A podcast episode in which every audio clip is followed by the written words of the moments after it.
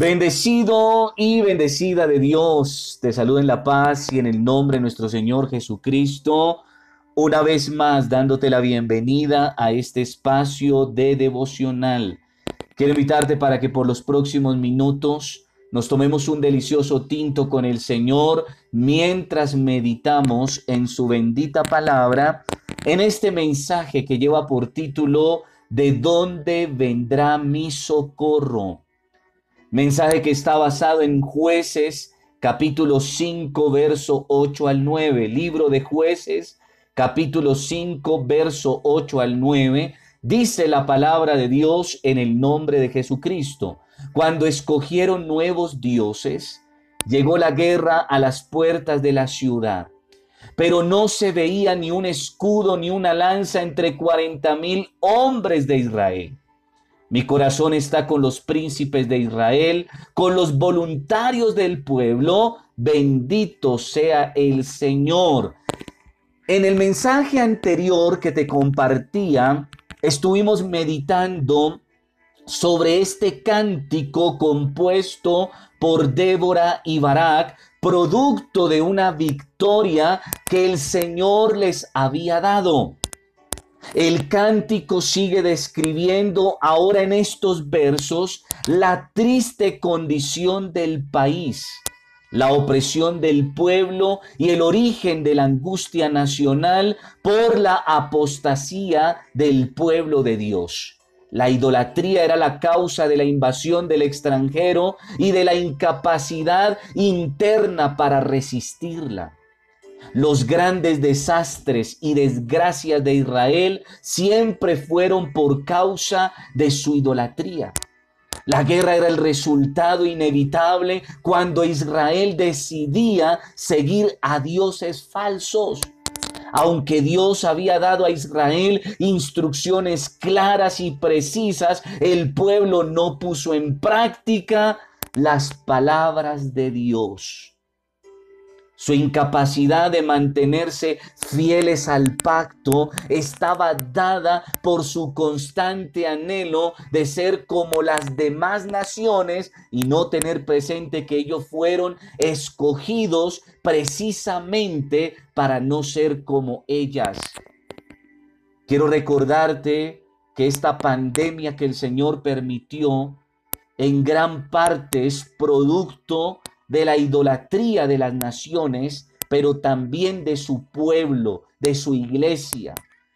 Y al Señor le plació meternos en un hacinamiento de encerrarnos en una cuarentena con el fin de hablarnos y de darnos instrucciones claras y precisas. La triste realidad es que ahora que estamos saliendo de este hacinamiento, de esta cuarentena, no solamente todavía está presente los ídolos anteriores, sino que ahora, como dice este pasaje, ahora hay ídolos nuevos en el pueblo de Dios, en la iglesia de Cristo.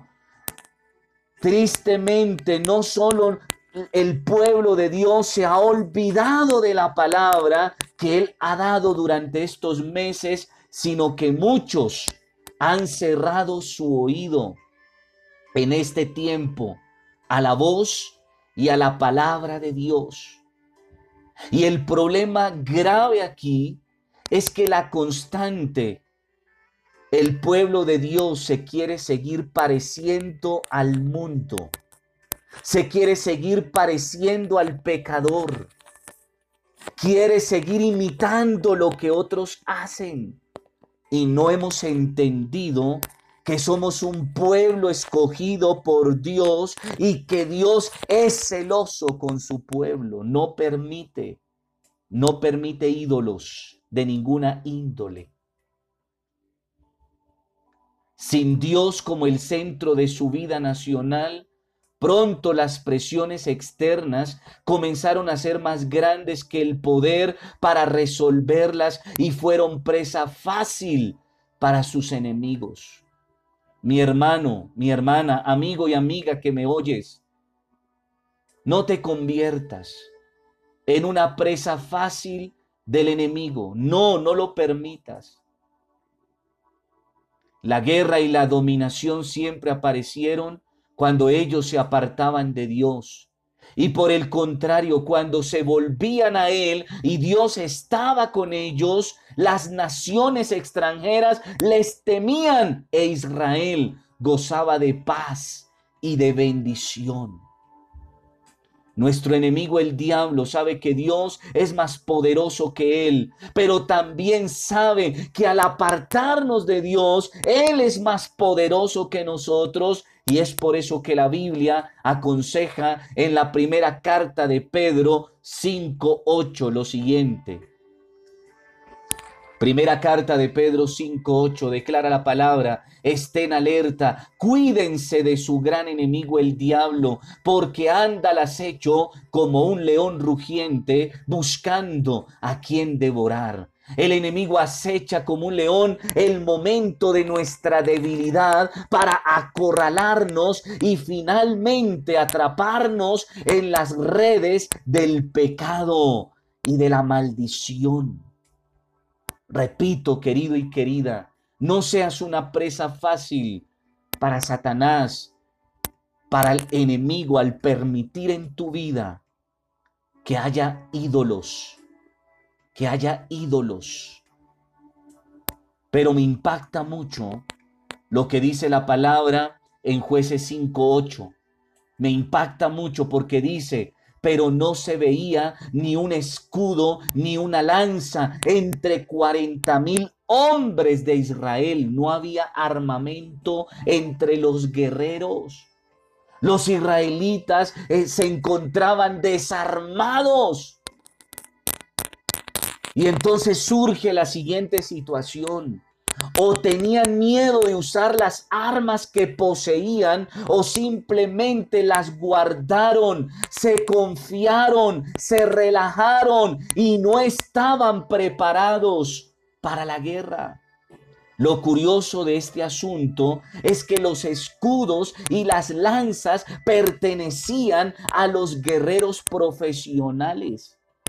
¿Cómo es que la guardia, cómo es que los guerreros profesionales los cogió la guerra con idolatría, pero atención, los cogió desarmados. Perdóneme la expresión, los cogió con los calzones abajo, los cogió desvestidos. Durante seis meses, al que ha querido Dios lo ha empoderado. Dios lo ha capacitado. Dios lo ha armado para los meses que se vienen.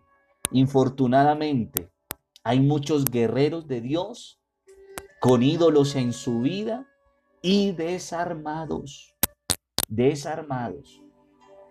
Si estás permitiendo en tu corazón ídolos que se aniden en él, como es el conformismo, la pereza, el desánimo, el orgullo.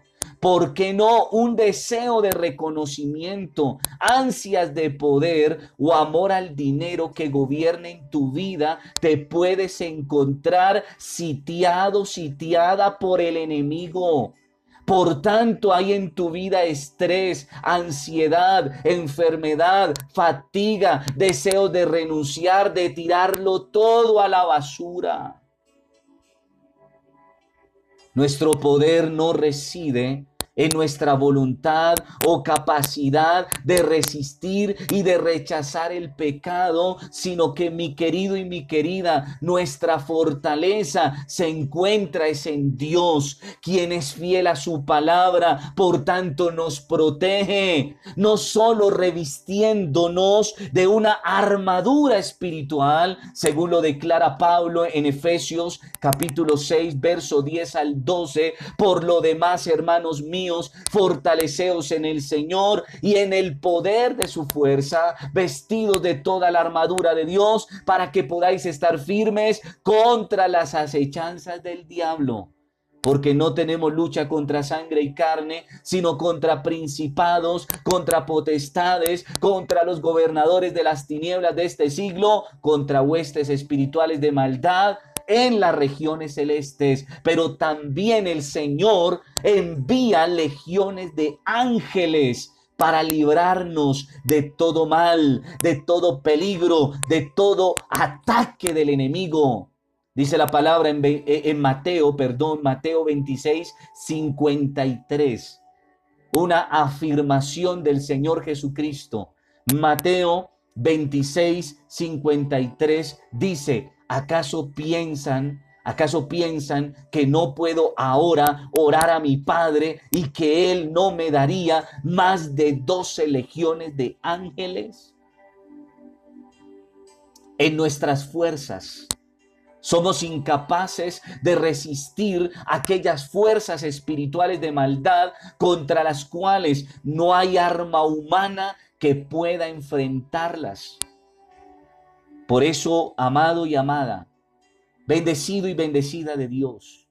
Hoy quiero invitarte a que pongas a Dios como el centro de tu vida y recibas el poder que necesitas para pelear contra esos enemigos espirituales y destruirlos. El enemigo se ha querido meter a tu hogar, a tu familia para destruirla. Quiere destruir tu matrimonio, quiere destruir a tus hijos, pero quiere destruir cada área de tu vida. No se lo permita, repito, no en tus fuerzas, en las fuerzas del Señor.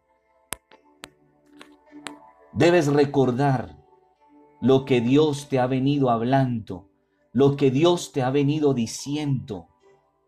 No basta solo con tu voluntad para resistir el mal. Es necesario que entiendas hoy, este día, que tu socorro viene del Señor.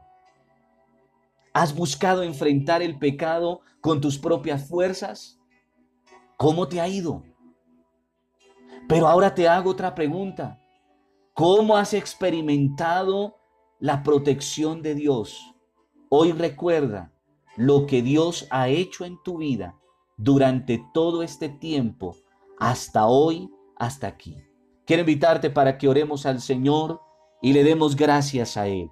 Amado y soberano Padre Celestial, en esta hora te damos gracias porque en tu presencia, Señor, nada tememos. Porque en tu presencia se va la inseguridad, se va la incertidumbre, se va el miedo, Señor, las ansias, el estrés, el cansancio. Gracias Señor porque eres tú quien nos libras de toda maldad y nos llenas cada día de motivos de gozo y de gratitud Señor. Gracias porque en ti está nuestra protección, está nuestro socorro, está Señor nuestra fortaleza. Gracias Señor porque en ti somos más que vencedores. Gracias Dios. En esta hora Señor te pedimos que por nosotros desarmes todo plan satánico contra nuestras vidas. Señor, en esta hora, derrota al enemigo por nosotros, Padre. Colócalo, como dice tu palabra, debajo de la planta de nuestros pies, Señor, en el nombre de Jesús. En esta hora, Señor, Oramos por cada nación, oramos por cada iglesia que pronuncia tu nombre, que pronuncia las buenas noticias de tu santo evangelio. Por favor, Señor, cubre a la iglesia, bendice a la iglesia, levanta tu iglesia en el nombre de Jesús en este tiempo, Padre. Permítenos como iglesia avanzar, Señor, llevando la fragancia, el aroma de tu conocimiento, pero también de tu amor a muchos, a muchos en este mundo, Padre. Hoy te lo pedimos en el nombre de Jesucristo. Amén. Y amén. Te bendigo, Padre Cristo. Que la gloria del Eterno resplandezca sobre tu vida sobre tu casa y sobre los tuyos.